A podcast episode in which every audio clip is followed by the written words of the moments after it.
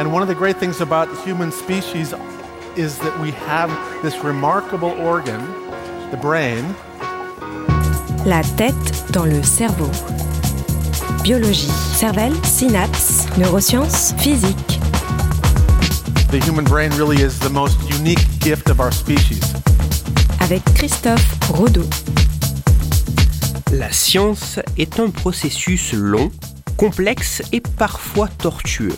Mais contrairement à ce que certains peuvent penser, il semblerait qu'à tout âge, le cerveau soit capable de créer de nouveaux neurones. La tête dans le cerveau.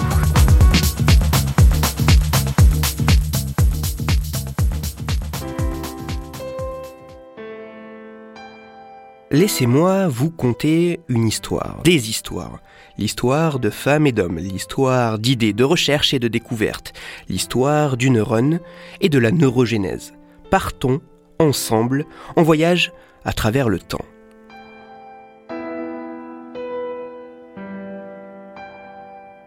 Nous sommes en 1906. L'italien Camillo Golgi et l'espagnol Santiago Ramon y Caral, tous deux médecins, reçoivent le prix Nobel de physiologie médecine en reconnaissance de leurs travaux sur la structure du système nerveux. En effet, quelques années plus tôt, Camillo Golgi avait mis au point une coloration spécifique qui, améliorée quelques temps plus tard par Santiago Ramon y Caral, permit de mettre en évidence des éléments présents dans le cerveau, visibles au microscope, les neurones. De manière remarquable, au moment du discours des deux lauréats à la remise de leur prix Nobel, chacun a une interprétation différente du résultat de ces colorations. Pour Camillo Golgi, le système nerveux, le cerveau, est formé d'un réticulum, une sorte de réseau continu interconnecté comme pourraient un peu l'être les racines d'un arbre.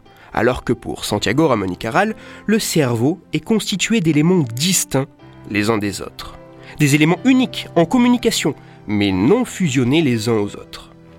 Le temps, mais surtout de nombreuses autres observations donnèrent raison à la vision de Santiago Ramon y Caral et à la théorie du neurone. Mais tout ceci est une autre histoire.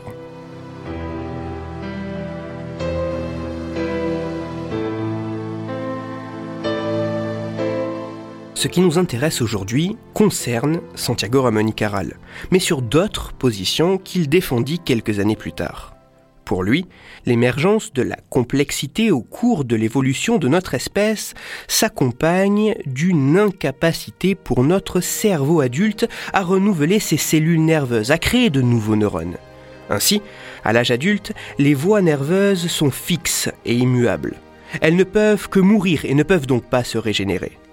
Plus qu'une idée, ce dogme que défendit Santiago Ramon y Caral fut longtemps considéré comme une chape de plomb. La vision de ce grand homme de science ne pouvant être remise en question. Mais en science, les dogmes s'effondrent sur la durée.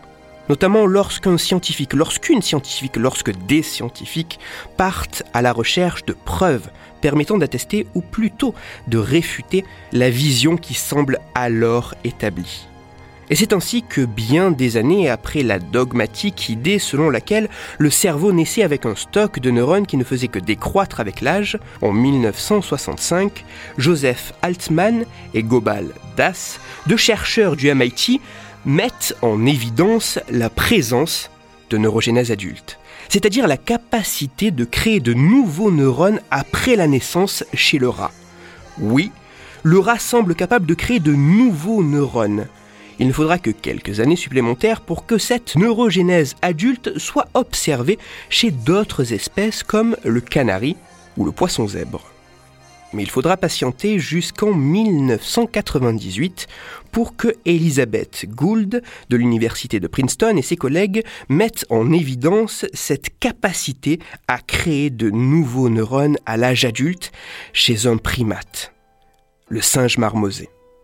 La même année, le chercheur suédois Peter Eriksson et ses collègues révèlent que la neurogénèse est un processus également présent au sein de notre espèce. Oui, le cerveau humain adulte semble capable de créer de nouveaux neurones. Le dogme de Santiago Ramon y Caral vole en éclats.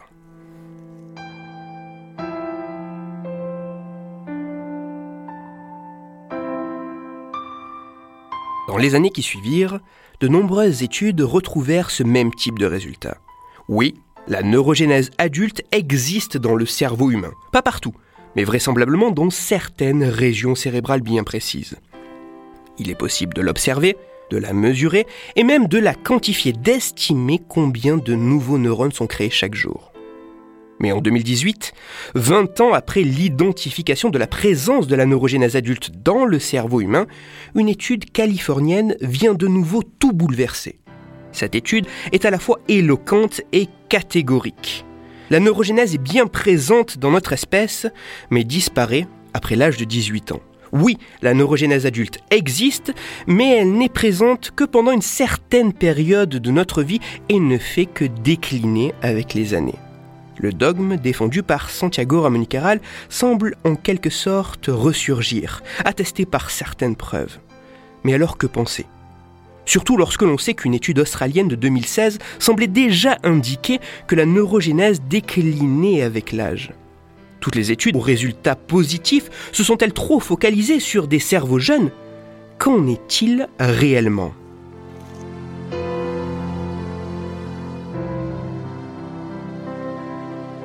En 2019, très récemment, une nouvelle étude menée par des chercheurs espagnols vient d'être publiée et semble indiquer que la neurogénèse adulte est un processus bien présent au sein de notre espèce.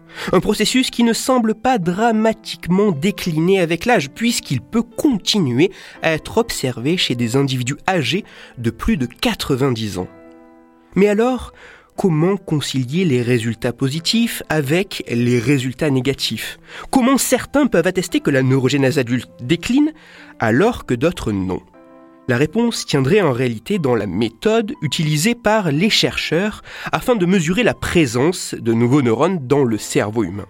Les chercheurs espagnols de cette dernière étude ont notamment mis en évidence que selon les traitements chimiques employés sur les échantillons de cerveau, les résultats pouvaient apparaître très différents. Un échantillon contenant un grand nombre de neurones pouvant, après certaines manipulations, n'en révéler quasiment plus aucun. Les points communs entre les différentes études ayant mis en évidence un déclin, voire l'absence de neurogénèse adulte chez l'humain, semblent être la récupération d'échantillons dégradés et ces fameuses analyses chimiques détériorant ces nouveaux neurones. La science est un processus long, complexe et parfois tortueux, mais assez robuste, et c'est ce que j'ai essayé d'illustrer aujourd'hui. En conclusion, contrairement à ce que certains peuvent penser, il semblerait qu'à tout âge, le cerveau humain soit capable de neurogénèse adulte. Contrairement à ce que certains peuvent penser, il semblerait qu'à tout âge, notre cerveau soit capable de créer de nouveaux neurones. La science n'a pas une avancée linéaire, il y a parfois des pas de côté, des ralentissements, des pauses, des arrêts, des chemins parallèles, des marches arrière, des voies sans issue. Mais ce cheminement, parfois complexe, semble essentiel pour pouvoir avancer.